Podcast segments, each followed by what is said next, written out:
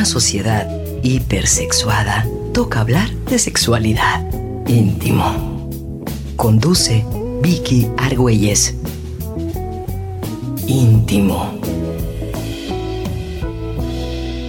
Muy buenas noches, qué gusto que estamos ahorita coincidiendo en esta fecha tan especial. Ya estamos al lunes, lunes 9 de la noche, iniciamos con íntimo. Hoy vamos a hablar un tema que espero que les interese mucho. A mí me pareció una, una propuesta muy interesante, hablar de la sexualidad desde las diferentes generaciones, es decir, desde tu abuelita, tus papás y ahora en la que tú estás ahorita. ¿Por qué? Porque la sexualidad es algo que se va moviendo, que es dinámico y va, tiene relación básicamente con... Eh, toda la parte de la sociedad, de la cultura, de tu nivel este también educativo. Entonces, las cosas van cambiando y de hecho el día de mañana va a ser el Día Internacional de la Mujer y ahí podemos ver cuántos cambios han habido a lo largo de los años con este esta revolución que se está dando en la búsqueda de una equidad de género, es decir, en la búsqueda de una igualdad de derechos y de oportunidades para hombres y para mujeres.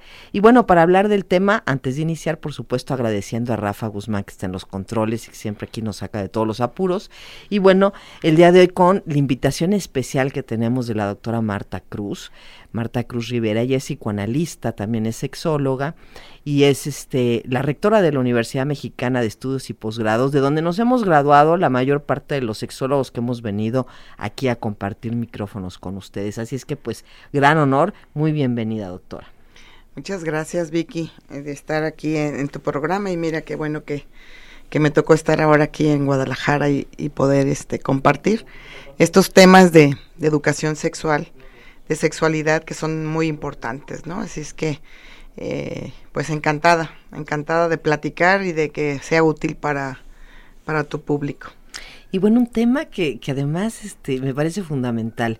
Eh, estas brechas generacionales que se van haciendo conforme va pasando el tiempo en relación a los cambios en sexualidad. Hace poquito nos tocó ver un video muy simpático que grabaron en España, donde salen unos abuelitos y esos abuelitos este, platican con millennials, con chavos jóvenes de diferentes edades, y entonces de repente una, una muchacha le dice a la, a la abuelita, ¿no? Le dice, fíjate que, pues yo, yo soy lesbiana, dice y entonces la abuelita, ¿qué? Dice, ¿eres liviana? ¿No? Entonces dice, no, no, lesbiana, es decir, me gustan las mujeres.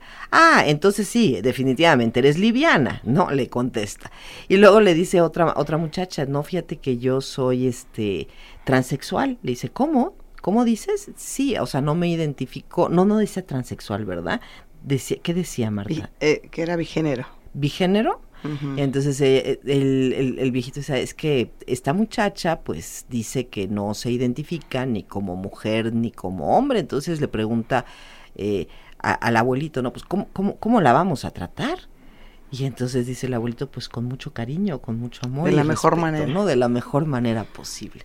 Entonces, por supuesto que para ellos, hablando de relaciones, de parejas sexuales, simplemente le preguntan a los abuelitos, ¿cuántas parejas sexuales tuviste? Y dicen, pues solamente a tu abuela, o a lo mejor tres canitas al aire, ¿no? Y si le preguntamos ahora a los nietos de esos eh, abuelos cuántas relaciones sexuales han tenido con diferentes parejas y van a contestar igual 20, 30, 15, qué sé yo, Es una cantidad bastante diferente. La manera, además, como ahora nos relacionamos, nos vinculamos y de las diferentes maneras que tenemos también de entender nuestro propio género, que va cambiando estos roles de género conforme pasa el tiempo. Porque antes, bueno, la sexualidad solamente era una sexualidad reproductiva. Es decir, tú tienes sexo porque vas a tener hijitos y eso es lo que está bien concebido. Pero bueno, a lo largo de la historia han habido diferentes momentos. En la prehistoria, por ejemplo, pues era el instinto, ¿no? La sexualidad es, eh, era instintiva y entonces así es como se vinculaban y se relacionaban conforme pasó el tiempo, bueno, es una vinculación distinta, ya este ya más buscando un deseo sexual, pero también alguna relación al respecto. Y si nos vamos así como rapidísimo en, el tiempo, pues luego viene la parte religiosa, donde dicen la sexualidad es pecaminosa y donde dicen solamente vamos a tener relaciones sexuales eh, para procrear hijos. Y bueno, pues esto esto explica el que de alguna manera exista todo un tabú en relación al tema de la sexualidad y por supuesto eh, toda una sensación de, de no merecimiento al placer, que es ahora un tema fundamental que se pone dentro de, los temas de relevancia de la salud sexual de acuerdo a la UAS y a, las diferentes organizaciones de salud sexual, Marta. Así es, Vicky, muy, muy interesante el, el poder ver cómo, cómo se dan los cambios eh, a través de las generaciones y muy importante establecer como una línea del tiempo de cómo, de cómo en los años 60, en los años 90, eh, ahora, cómo van, cómo van viendo la sexualidad los jóvenes. Y, y esta parte es muy importante de, de tomar en cuenta el aspecto cultural en el que tocaron vivir y no decir que son anacrónicos o que son antiguos o que qué es lo mejor, ¿no? Como alguien preguntaba por ahí eh, acerca de las diferentes formas de ver la sexualidad o de vivir la sexualidad y, y, y alguien decía, ¿y qué es lo mejor? Pues lo mejor es lo que es para cada quien. Lo mejor es, para ese abuelito, lo mejor fue casarse para toda la vida y tener los hijos y nietos que Dios le dio. Para él fue lo mejor. Para ahorita, a lo mejor un chavo dice no me caso o, tengo parejas este, abiertas y a lo mejor para él es lo mejor. Entonces sí es muy importante eh, ubicar en la línea del tiempo en qué contexto se estaba, en qué contexto cultural, en qué contexto este, social, en qué contexto religioso estaba eh, eh, viviendo las, las personas, ¿no? Por ejemplo, una, una película que es muy explícita en, estos temas que tienen que ver con la sexualidad, el, el como agua para chocolate, por ejemplo, que habla de que incluso para tener relaciones había que tener una cobija especial en donde no se vieran los cuerpos y, y, nada más este una eh, sábana verdad sí una sábana que tenían oído y que tan solamente y no se veían y apagaban la luz y no se veía. Entonces así era en ese tiempo así se usaba Incluso pues ahí está la, la, cobija, la sábana, que, que, que, era como una evidencia de, eso. Entonces... Una evidencia de la virginidad, ¿no? claro. Cuando, por ejemplo, se casaban y era la primera vez que tenían relaciones. Tenía que ser blanca. Todavía se usa que saquen esa sábana y enseñen que está teñida de, de rojo, porque entonces eso dice que la doncella, la, la, mujer era, era virgen, cuando ahora sabemos que muchas veces se te rompe el himen porque te caíste, porque te o por, la razón que haya sido, pero no necesariamente por una relación sexual, y entonces, bueno, yo no sé qué les pasaba a esas pobres mujeres que no que no sangraban, ¿no? Sí, claro, entonces, eh, en, en, en, en esa dimensión es importante como ubicar eh, cómo era, cómo eran los patrones, cómo era la cultura, cómo era la educación, ¿no? Y, y ahorita, bueno, hablando de, del 2020, 2022, ¿cómo, ¿cómo los chavos ahora ven la sexualidad? ¿Cómo ahora las, las redes sociales, cómo la información, cómo el internet, cómo las eh, plataformas para vincular. La, la, la, manera en cómo tienen información. Platicaba hace rato con un chavo, también como 25 años, y él me decía que él creía que mucha gente al ver una cosa sentía que era eso, y luego veía otra cosa, no, no soy también esto, por ejemplo, eh, veían acerca de la bisexualidad, dice, ay, sí siento que soy bisexual, porque yo sí siento esto que dice lo que están leyendo y luego leían algo nuevo y decían, no, siento que soy queer porque sí me siento a veces mujer, me siento a veces hombre, entonces soy queer. No, en realidad no soy nada de eso, en realidad soy, soy pansexual. Pansexual. porque siento placer en no sé qué, en cada cosa, en, con todo. O ya sé, soy trans. Entonces, hay mucha información, por supuesto, hay, hay, hay acceso a, muchas cosas que antes no había eh, a, a través de las redes. Y, y también la apertura, la apertura a que seas lo que quieres ser, hagas lo que quieras hacer. Y entonces, eh, por supuesto, en esta libertad de, de, de, darle a cada quien su lugar y lo que ellos decían, pero, pero sí es muy importante que tengan una información científica fidedigna y adecuada. Y no todo lo que, la, lo que las redes eh, y lo que el Internet dice es lo correcto o es lo científico o es lo adecuado. Entonces, por supuesto que se informen, pero de una manera científica. Entonces, eh, eh, en, este, en, este, en este punto es muy importante como diferenciar cuál es la información que se tenía antes, cuál es la información que se tiene ahora. Y bueno, en esta generación de los papás de estos jóvenes, ¿no? ¿Cómo los educaron? Claro. Y fíjate que yo podría ser la mamá de esos jóvenes por la edad que tengo. Y a mí sí me costó mucho trabajo entender eh, todos los cambios que ahora se han venido en relación al tema de la sexualidad. Gracias a que estudié la maestría me, me, abrió la cabeza, porque de otra manera a mí me hubiera costado muchísimo trabajo de repente escuchar que los niños, los muchachos de hoy dicen, yo ya no quiero tener hijos, por ejemplo, o ya no me quiero casar, o este le dices, ay, a ver cuándo me presentas a tu novio, este, pues no, tengo una relación abierta, ¿no? ¿Cómo, cómo que tienes una relación abierta, no? Entonces, esta parte eh, nos ha costado trabajo a nosotros que estábamos acostumbrados a que llegaban y nos presentaban un novio, luego se casaban y luego, bueno, tenían sus hijitos y eras abuelita. Hoy por hoy te encuentras con que tus hijos no quieren tener hijos, no se quieren casar y ni siquiera se salen de tu casa porque no tienen el ingreso suficiente como para poder ser autosustentables. ¿Y esto a qué los lleva?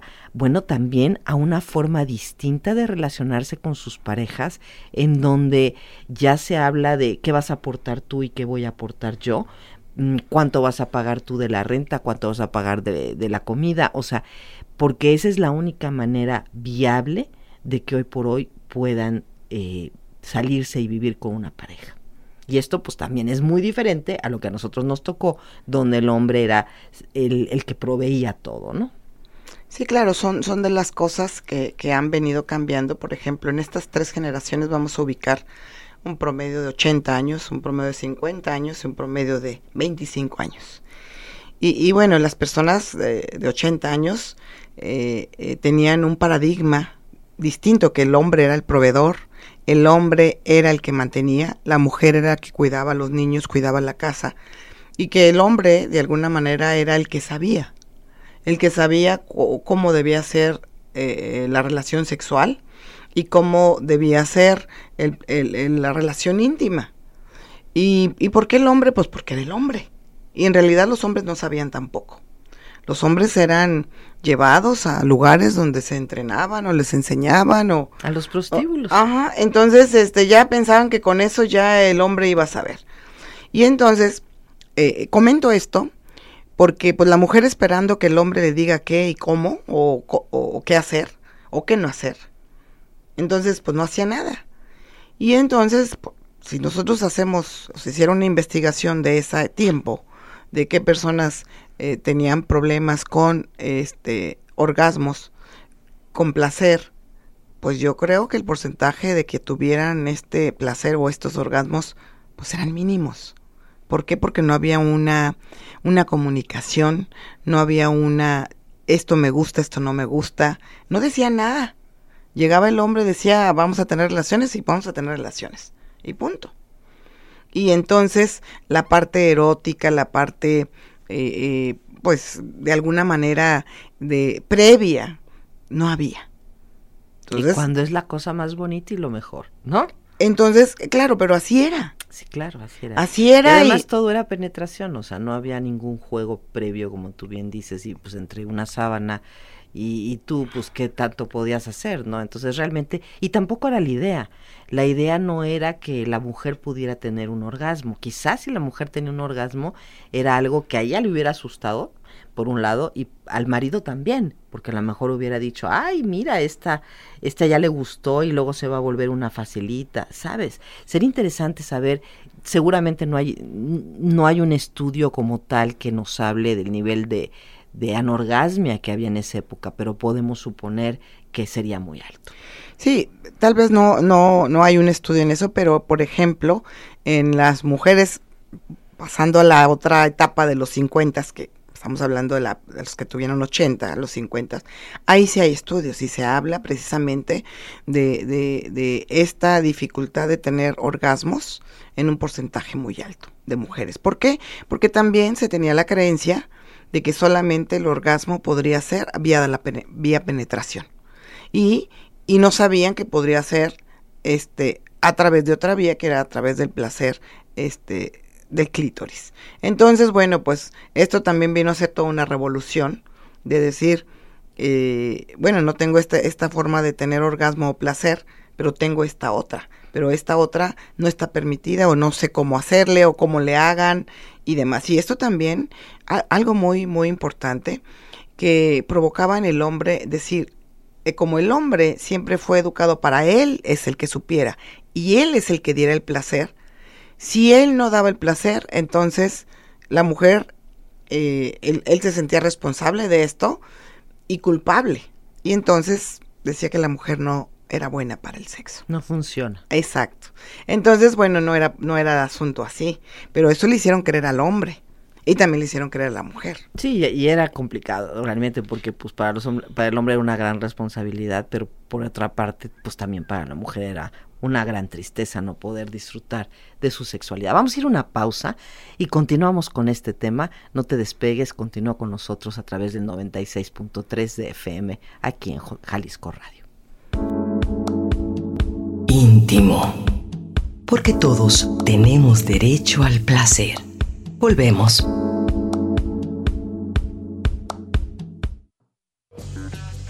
Íntimo. Porque la sexualidad es una puerta que se abre desde adentro. Atrévete a conocer los pliegues del placer. Continuamos. Continuamos con ustedes aquí en íntimo, pero ahora vamos a pasar a las mujeres que estamos alrededor de los 50, ¿es correcto? Porque hoy estamos hablando de la sexualidad en las diferentes etapas de la vida y cómo esto ha cambiado. Y para empezar, eh, una de las cosas fundamentales es en esta época nuestra de los años, de las gentes que tenemos cincuenta y tantos, es la aparición de los anticonceptivos porque esto permite que ya no nada más tengas los hijos que Dios te dé, sino que ya puedas tener una planificación también de tu sexualidad y no cada vez que tengas tus relaciones digas, ay, por Dios, estar embarazada, ¿no? Entonces yo creo que esa es una de las cosas fundamentales. Otra cosa importante que nos sucedió en, en nuestra época fue la aparición del SIDA porque cuando justo aparecía eh, lo de los anticonceptivos y sentimos, caramba, pues por ahí de los años 60, ¿no?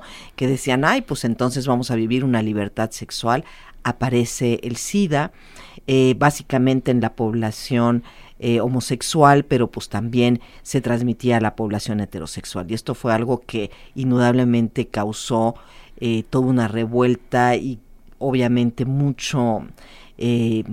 ¿cómo se, ¿cómo se dice eso de que no trataban bien a los homosexuales? Hubo mucha represión, mucha homofobia. homofobia este, por esta situación y eso es parte de lo que nos tocó a esta generación. Y también, por supuesto, un gran desconocimiento de nuestro cuerpo, porque yo recuerdo que mis, entre mis amigas hablábamos y decíamos, ¿y tú, tú qué eres? ¿Tienes orgasmos vaginales o clitoriales? Decíamos, ¿no? Porque decías, es que me gusta más el previo o me gusta más la penetración y decíamos eso, pensando que sabíamos lo que decíamos, ¿no? Y bueno, ahora sabemos que todos los orgasmos son clitoriales, los de afuera y los de adentro, porque el clítoris es lo suficientemente grande como para que en un momento dado, cuando hay una penetración, también roce esa parte. Entonces, bueno, han habido cambios importantes del conocimiento que nos han hecho también variar. Sí, y bueno, ahorita que mencionabas esta parte eh, de la música, también quiero hacer mención en, relación a, a, cómo era el erotismo. Y el erotismo es le tomo la mano, eh, le toqué, este, le rocé la pierna, etcétera, y eso era como, como bastante erótico y era suficiente, ¿no? Este, atractivo para, para esa época. Posteriormente, bueno, en la época que, que, ya estás mencionando y que eh, de las personas, hombres y mujeres de 50, 50 y pico, hubo más información, hubo más libertad, hubo más eh, eh, esta experimentación, como tú mencionas, bueno, de, del uso del, del, de la píldora y luego, del pues, condón, y luego del, los del, del, condón. Entonces había más libertad. Sin embargo, en, en esta libertad había también desconocimiento del cuerpo, también desconocimiento de, de si es nada más penetración y ya. Y, y, siguió porque es lo que se tenía. Y siguió viéndose que, como si el hombre fuera el que supiera. Poco a poco las mujeres fueron empoderándose y fueron empezando a decir yo también quiero esto, yo también tengo libertad, yo también eh, quiero este decidir, quiero hacer. Y entonces la mujer empezó a tener como un papel más activo, que anteriormente, bueno, era pasivo en, esta parte que mencionabas de los, de los adultos mayores, bueno, pues era el hombre el que decidía y era el activo. Y en esta parte también era como, sí soy activa, pero no soy activa. Era como un porcentaje animarse a ser más activo, eh, la mujer, pero no lo suficiente. Y a mí me parece algo muy, muy importante.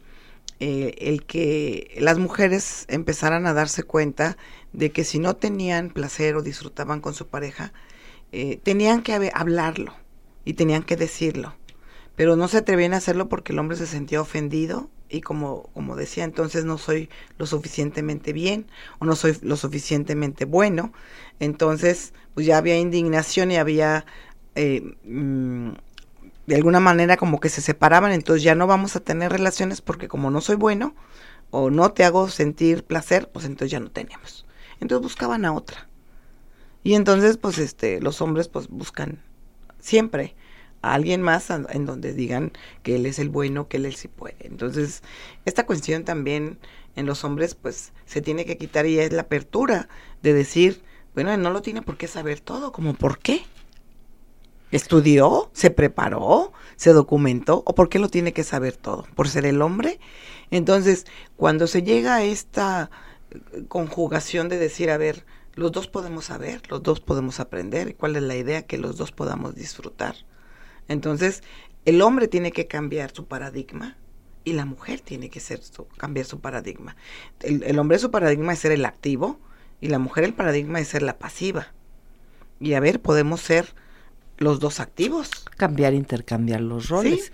Sí, claro. Y para esto, pues obviamente también en nuestra época había mucho este rollo de, de tomar como pecado la masturbación, el autorotismo. Entonces, los que por supuesto siempre más han trabajado y han estado en la experimentación de su propio cuerpo son los hombres, incluso este a la hora de que ellos tenían sus masturbaciones hasta hacían este de alguna manera mm, como concursos, a ver cuál llega más lejos, a ver cuál es más grande, bla, bla, ¿no? Las mujeres, qué esperanzas. Si tú llegabas a tener un orgasmo, era algo que decías, es que yo no sé qué me pasó, ¿no? Eh, no había mayor, este, no te sentías cómoda eh, teniendo una autoexploración de tu cuerpo. Y eso es fundamental para poder en un momento dado ser activa, como tú lo mencionas, ¿no? Sin embargo, eh, yo sí recuerdo que varias parejas empezaron, de, de gentes de los 50, se empezaron a hablar de, de bueno, yo quiero que tú también disfrutes, porque todas las mujeres sabíamos fingir súper bien, ¿eh? Y gracias a que de alguna manera, bueno, veíamos alguna película porno y decías, ¿cómo son los gritos? y te los aprendías y ya nada más los replicabas. Y la verdad es que los hombres también, esa era la información que tenían, o sea, las películas pornográficas, y creían que hacer lo que esas películas hacían iba a hacer que la mujer disfrutara. Y lo que las películas porno hacen es solamente una inmediata penetración con, con la mujer. Entonces, pues eso está muy lejos de ser eh, el erotismo que a la mujer le prende. A casi todas las mujeres nos gusta muchísimo el previo, que sea lento, que sea poco a poco, que haya esta parte del erotismo, de la sensualidad, porque ahora lo sabemos, la sexualidad está en el cerebro. Entonces hay que despertar ese deseo. No es nada más llegar y decir, hoy, hoy en la noche cena pancho para que tú digas, ay, sí, ya me siento caliente, ¿no? O sea, hay que trabajarlo, hay que buscarlo, hay que hacer como toda la chambita para que en un momento dado esto se pueda dar de una manera placentera en ambos lados. Sí, claro, es, es esta, es esta parte sobre todo de comunicación, de que se hable, de que se platique y yo creo que cada vez hay más esta apertura, hay esta más, información con respecto a la sexualidad. Porque eh, anteriormente siempre ha sido un problema el, la educación sexual. Eh, yo estaba haciendo una revisión de por qué se niegan los padres a que haya educación sexual en las escuelas. Y, y el argumento es, a mis hijos los educo yo, que no quieren que las escuelas les enseñen nada de sexualidad. Incluso las, los papás les rompían las páginas o los colegios de, monjas rompían las páginas donde hablaban de, educación sexual, que eran quinto y sexto de primaria, donde lo único que se hablaba de sexualidad era el aparato reproductor. Y lo rompían porque no querían que ni siquiera vieran el aparato reproductor, ni que supieran que, se dice pene y, y, que se dice vagina, y ni siquiera usar los nombres adecuados como debe de ser. Ah, no, no, todos Entonces, tú te acordarás que tenían nombres, ¿no? Claro, pero no se trata de... Y cada hombre tenía además el nombre para su propio pene, este, y le ponían, no sé qué, el picapiedra, y que le ponían, no sé. Claro, pero, pero, era una, una, una, una falta de educación, porque pues, para empezar ahí empieza la educación. Entonces, en esta, en esta parte de no... De, de no educar a los hijos, ni permitir que la escuela eduque a los hijos, pues se fueron deseducando, pues no teniendo información, no tienen nada, lo que lo que pueda, o lo que escuche o lo que vea. Entonces, eso es eso es lo que ha traído un gran un gran displacer en la sexualidad de pareja, una gran este, tristeza o decepción eh, en los matrimonios y en las parejas, pero porque ha sido la falta de comunicación y la falta de información, la falta de preparación. Y ahorita, otra vez, 60 eh, años después, la escuela dice vamos a educar en sexualidad con una información científica fundamentada y demás. Y dicen los papás, no, a mis hijos los educo yo. Otra vez el mismo paradigma. Sin embargo, los papás ya están más abiertos a aceptar la educación de los hijos. ¿Por qué? Porque ya están aceptando que, que no les educaron. Ya están aceptando que no saben ellos cómo educarles. Entonces dice, está bien, pues algo que les eduque, ¿no? Y bueno, además, también los hijos están rebasando a los papás, porque los hijos ahora tienen una información mayor con esto de las redes, los medios, el internet, etcétera, y entonces los papás ya no saben si lo que el hijo, todo lo que el hijo sabe, este, que él no sabe qué responder, bueno, entonces dice, pues que alguien me ayude, que alguien me oriente. Y una cosa muy importante, hay que mencionar que ahora la, el inicio de la vida sexual de los jóvenes está entre los 12 y los 14 años, ¿ok? O sea, cuando yo me pongo a pensar en mis 12 y mis 14 años, digo, bueno, yo por supuesto que tenía mi cabeza en otro lado, pero ese es el inicio de la vida sexual ahora en la mayor parte de los jóvenes y eso es eso es muy, muy fuerte porque son muy jóvenes, todavía no están eh, desarrollados, no hay una madurez, no hay una claridad de lo que están haciendo y muchos lo hacen porque hubo un estudio al respecto y me pareció muy interesante que le decían a las niñas, ¿y tú por qué tienes relaciones con tu novio? Y decía, es que dice que si no lo hago yo, entonces lo va a hacer mi amiguita. Entonces por eso es que jalo. ¿Sabes? Entonces esta parte de, de, darle como de repente tan poca importancia, ellas tampoco están teniendo una vida sexual eh, con, con una satisfacción. Yo veía por lo menos las últimas estadísticas que menciona la UAS, que es la Sociedad Internacional de Sexualidad, y hablaban de un 56% de anorgasmia, que me parece a mí enorme sobre todo con todo con toda la información que ya hay con toda la libertad sexual que ya hay. Entonces eh, claro eh, los niños están empezando a vivir sin información su sexualidad. Sí, es, es una, una situación de que se confunde. Es, en la actualidad que esta parte de mucha información, por supuesto, la información es muy buena, siempre y cuando sea adecuada. Ahora, eh, muchos jóvenes eh, leen algo y dicen pansexualismo, ah, yo soy pansexual. Eh, ven dice, ah, yo soy bisexual. ah, yo soy queer. Ah, yo, y, y, y, cambian, y van cambiando, porque también no se sienten así como, como este, como una claridad de qué es lo que está pasando. Por supuesto, por supuesto que hay, hay situaciones en donde no hay como una claridad acerca de, de, de, quién soy o cómo me identifico y por supuesto que hay toda esta transición y es importante eh, como respetarlos, como acompañarlos, como, como apoyarlos en todo su proceso. Pero también eh, hay como esta libertad de que cada quien haga o diga o lo que cree que es sin que tenga la claridad. Yo pienso que hay mucha desorientación. Mucha desorientación porque se quiere hacer todo. Y, y, y, después les causa confusión, después les causa culpa, después les causa temor o, o a lo mejor no les causa nada. Pero hay, hay mucha desinformación y que de pronto ellos dicen, eh, toman la información que hay. Pero fíjate, hablando de esta diversidad sexual de la que tú te refieres, eh, ahora sí que a las personas de los, de los 50 nos tocó conocer dentro de esta variedad de, posibilidades dentro del ámbito de la sexualidad, decíamos, bueno, pues son los homosexuales y son los heterosexuales, ¿no? Decíamos, es, es lo que hay. A lo mejor el transvestismo quizá estuviera ahí. Hoy por hoy hablamos de la comunidad LGBTQ y más, ¿no?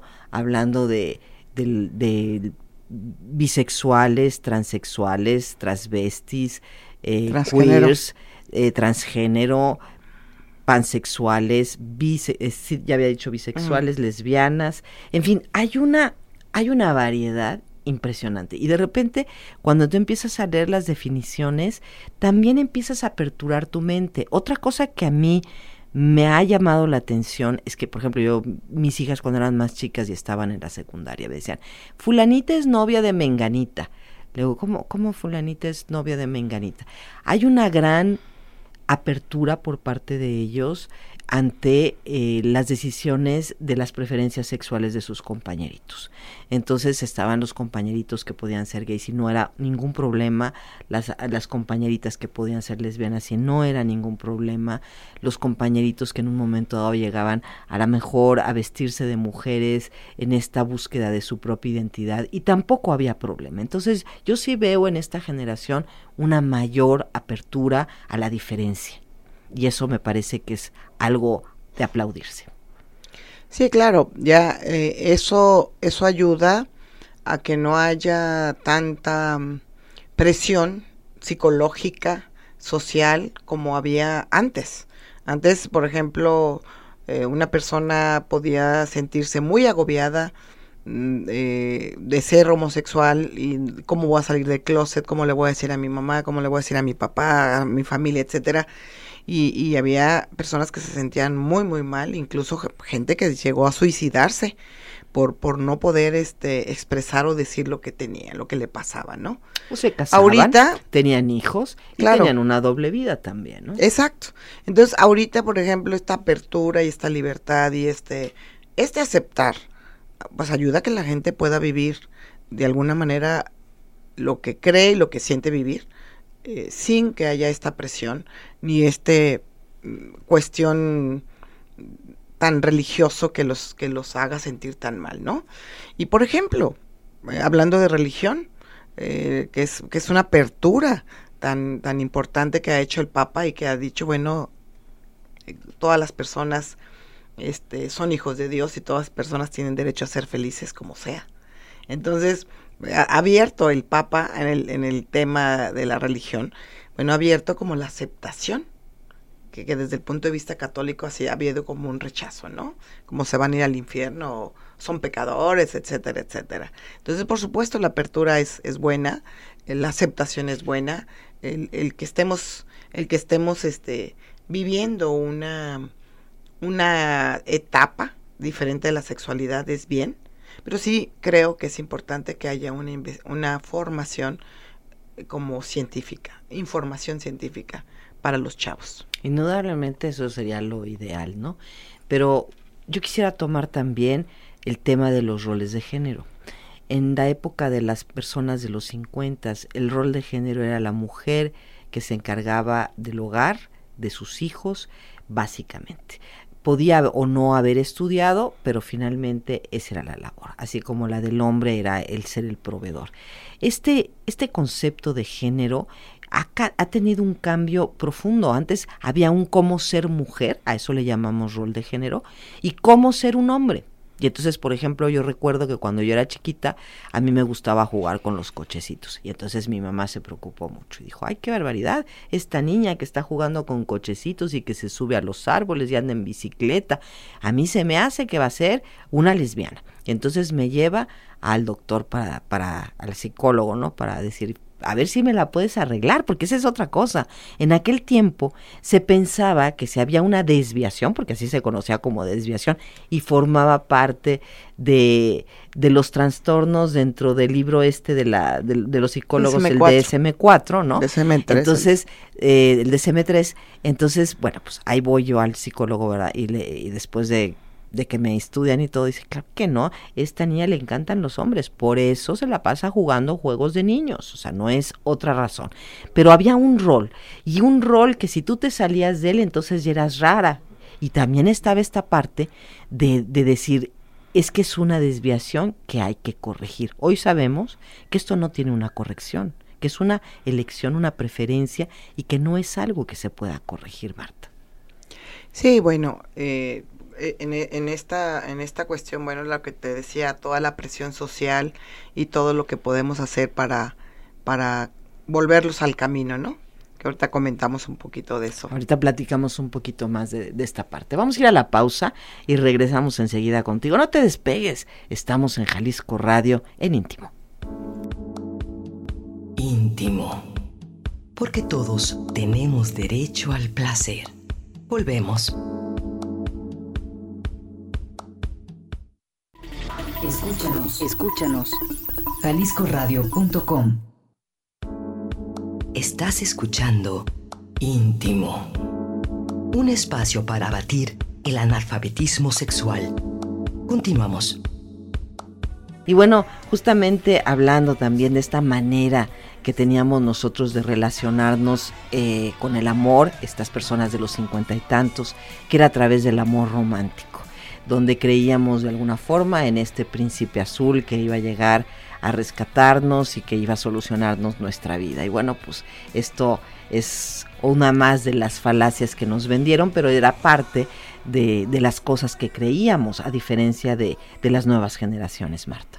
En esta parte de, juventud, eh, sí me parece muy importante que las generaciones anteriores ahora, los jóvenes, que estamos hablando de los 25 o 18, eh, puedan entender lo que les está tocando vivir ahora a ellos. Es decir, los abuelitos y los papás entiendan a los jóvenes en esta etapa de libertad que hay con respecto a la sexualidad. En esta etapa en donde los jóvenes pueden decir mi orientación sexual es eh, heterosexual, bisexual, pansexual, este, cualquier característica, ¿no? Y entonces pueda haber eh, el respeto. Creo que algo muy importante en estas generaciones es que existe el respeto tanto de los jóvenes para los abuelitos, porque hayan tenido una pareja o dos parejas en su vida, así como los abuelitos para los jóvenes que tengan 10, 20 parejas, o para los papás que hayan tenido dos, tres parejas, o que hayan tenido ciertas situaciones, ¿no? Entonces, eh, esta parte ahora del respeto es muy importante para que los jóvenes no se sientan agobiados, no se sientan este, psicológicamente afectados por, por su orientación sexual. O por su manera de vincularse porque ahora existen ya también muchas formas distintas de vincularnos. Existen las relaciones abiertas, las relaciones poliamorosas, más allá nada más de esta manera que teníamos antes de vincularnos, que era muy binaria, hombre-mujer, a través de un contrato matrimonial de por vida. Hoy por hoy, eh, estas nuevas generaciones nos enseñan que para vincularnos existen muchas maneras distintas, tantas como se nos puedan ocurrir, y que eso también está bien que también está bien que ellos busquen eh, su felicidad y de alguna manera su, su forma de, de, identificarse con el otro de maneras distintas, con una relación más menos posesiva, menos dueños del otro, como de alguna manera nosotros nos enseñaron que solamente podíamos ser dueños de nuestra pareja. Hoy por hoy las parejas, por ejemplo, poliamorosas, que pueden tener otra relación satélite, eh, ya no tienen el mismo concepto de posesión que, que, de alguna manera tuvieron las generaciones anteriores. Y esto es interesante porque no nada más han cambiado las formas de vincularnos, sino también las maneras de vivir nuestros roles de género. Ahora hombres y mujeres trabajan, hombres y mujeres buscan también su placer sexual y buscan otras maneras también de, de encontrar su, su, felicidad, de desarrollarse, de buscarse eh, profesionalmente, de tener como otra otro propósito de vida que nada más ser madres de familia, por ejemplo, ¿no?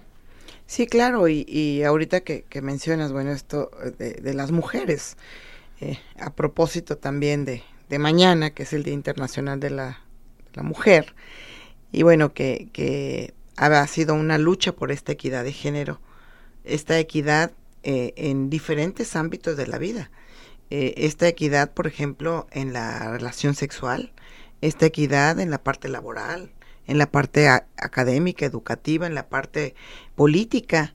O sea, poco a poco se han logrado conseguir eh, más cosas en las mujeres. Sin embargo, desafortunadamente todavía es este muy lamentable toda la cuestión de, de las agresiones a las mujeres, de los feminicidios, de las violencias, de las violencias eh, la violencia de género, que es, que es muy, muy alta. Uh, hay mucho que trabajar por ese lado, pero sin embargo yo creo que tanto hombres como mujeres deben de aportar y deben de cambiar para que pueda haber un, un, un este, una equidad, un respeto.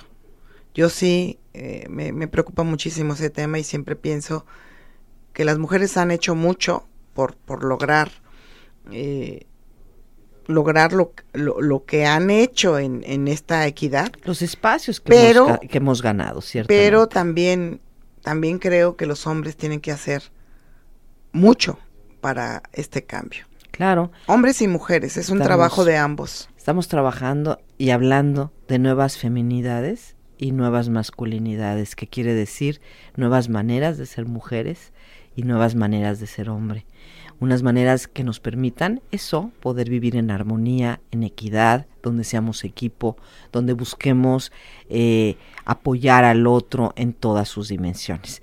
Y bueno, esto es un camino que todavía se está construyendo y que a lo largo de este camino pues hemos visto efectivamente, como tú lo mencionas, muchas violencias y quizá las, segui las seguiremos viendo, pero el panorama indudablemente ha cambiado y seguirá cambiando.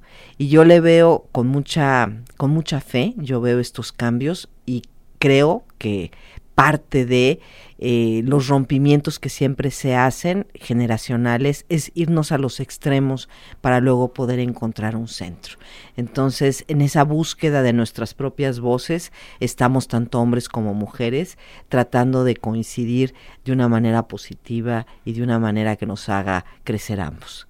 Pues Marta, ha sido un placer haberte tenido con nosotros a la doctora Marta Beatriz Cruz Rivera, psicoanalista, sexóloga y rectora de la Universidad Mexicana de Estudios y Posgrados, que tiene justamente varias maestrías en torno a la sexualidad. La maestría en sexualidad y equidad de género, la maestría en terapia sexual y de pareja, la maestría en abuso sexual infantil. Un placer haberte tenido.